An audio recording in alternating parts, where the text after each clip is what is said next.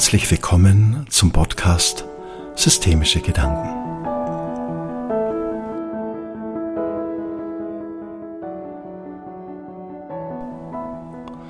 Das Thema dieses Podcastes lautet die Ohnmacht der Macht. Viele Führungspersönlichkeiten glauben leider immer noch, dass sie dann besonders gut ihre Führungsrolle ausfüllen, wenn sie machtvoll führen.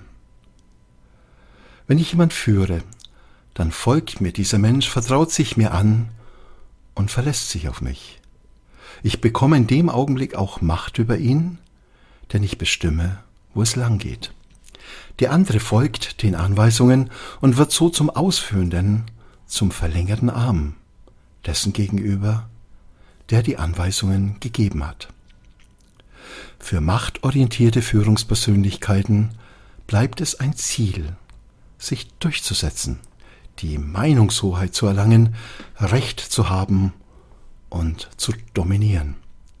Stärke und Durchsetzungsvermögen sind für solche Menschen scheinbar Tugenden. Diese Menschen versuchen sich durch Machtanspruch zu profilieren und tun so, wenn sie von Stärke sprechen, als würde sich davon eine besondere Qualifikation ableiten lassen. Wenn die Macht eines Einzelnen gegenüber anderen Menschen als etwas Positives hingestellt wird, ist dies aber nicht nur bedenklich, sondern sogar gefährlich.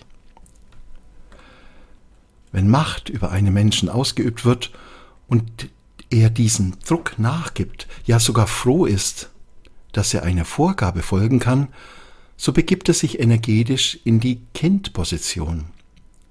Wie ein Kind lehnt er sich dann an die Autorität an und findet hier seinen Halt und seine Geborgenheit. Als erwachsene, mündige Menschen sollten wir aber eigenständig und kritikfähig sein und vor allen Dingen selbstständig denken, fühlen und handeln. Dazu gehört auch, Autoritäten auf konstruktive Weise in Frage zu stellen wenn sie dem eigenen inneren Werden nicht entsprechen. Es ist das Zeichen einer gelebten positiven Gemeinschaft, dass Meinungsvielfalt, unterschiedliche Standpunkte und verschiedene Sichtweisen erlaubt, toleriert und sogar gefördert werden. Echte gelebte Gemeinsamkeit entsteht niemals über Macht und Druck sondern immer aus einem Konsens heraus, in der jede Individualität immer noch bestehen darf und sich Gemeinsamkeit durch das Finden gemeinsamer Werte und Bedürfnisse heraus ergibt. Das Ich findet dann seine Heimat im Wir. Jeder hat das Gefühl, sich einbringen zu können, gehört zu werden und ein wichtiger Teil der Gemeinschaft zu sein so entsteht ein wunderbares Wir. Führung bedeutet in diesem Sinne, den anderen zu stärken, ihm die Möglichkeit zu geben, zu wachsen und zu reifen. Führen bedeutet ebenso, Menschen anzuregen, ihre Meinung kundzutun, sie zu animieren, einen Standpunkt einzunehmen, sie in ihrer Individualität und auch in ihrer Einzigartigkeit zu bestärken. So kann eine Gemeinschaft in der Vielfalt unterschiedlicher Meinungen gefunden werden. Der Pater Anselm Grün sagte einmal in einem seiner Vorträge, die Aufgabe von Führung ist es, das Gegenüber aufzurichten. Tatsächlich ist es für uns wichtig hinzuspüren, wie sich Menschen fühlen, die uns begegnen. Haben wir Macht über sie erlangt? Haben wir unsere Meinung ihnen übergestülpt? Haben wir uns ihnen gegenüber dominant verhalten? Oder durfte unser Gegenüber der oder die sein, die er oder sie ist? Haben wir die Meinung des anderen stehen gelassen, erlaubt? Haben wir unserem Gegenüber Respekt gezollt, auch wenn wir anderer Meinung waren? Ist es uns gelungen, unser Gegenüber wirklich wahrzunehmen, ihn gedanklich zu besuchen, bei ihm während der Unterhaltung zu verweilen. Konnten wir unser eigenes Ego so weit zurückhalten, dass unser Gegenüber sichtbar werden konnte. Macht benötigt Druck. Dieser Druck kann unterschiedlich aufgebaut werden. Neben dem direkten Befehlen und Anordnungen kann auch ein moralischer und gesellschaftlicher Druck machtvoll wirken. Medial wird dann Stimmung erzeugt und es werden Andersdenkende diffamiert. Wenn die Macht über Menschen erlangt wird, wird erreicht, dass sie sich so verhalten, wie es von ihnen erwartet wird. Energetisch wird dann von demjenigen, der Macht ausübt, die Vaterrolle eingenommen.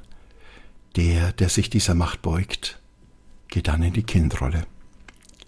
Als Kind sehnt er sich nach Fürsorge und Geborgenheit.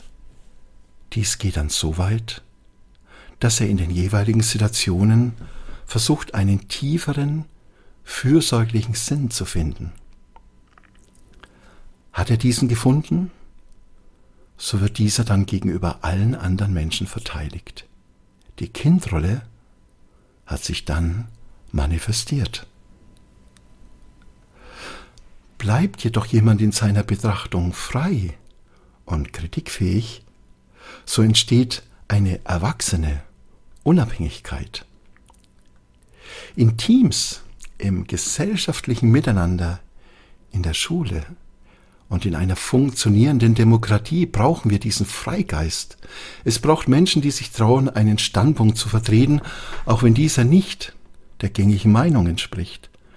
Es braucht den Respekt vor dem Gegenüber, die fruchtbare Diskussion, die achtsame Möglichkeit, die Meinung des Gegenübers wahrzunehmen, um diese mit Interesse dem eigenen Standpunkt gegenüberzustellen.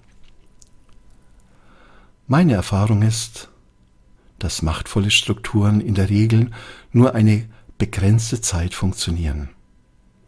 Dann schwindet die Akzeptanz. Macht wird so als das entlarvt, was sie repräsentiert, nämlich das Streben, über Menschen zu dominieren. Diese werden dies auf Dauer nicht akzeptieren. Die Individualität und die eigene Freiheit werden als weitaus größere Kraft danach streben, sich zu verwirklichen. Wenn wir gleich zu Beginn eines Miteinanders darauf achten, dass ein achtsames und respektvolles Wir entsteht, dass dann in einer guten Diskussion viele Standpunkte sichtbar werden können, dass es dann in einigen Punkten vielleicht einen Konsens gibt, dass es aber auch sein kann, dass jemand in seiner Meinung nur bei sich bleibt, aber trotzdem dazugehört. Dann entsteht ein Frieden, in dem Macht ein Fremdwort ist. Für mich bleibt dies eine erstrebenswerte Zukunft.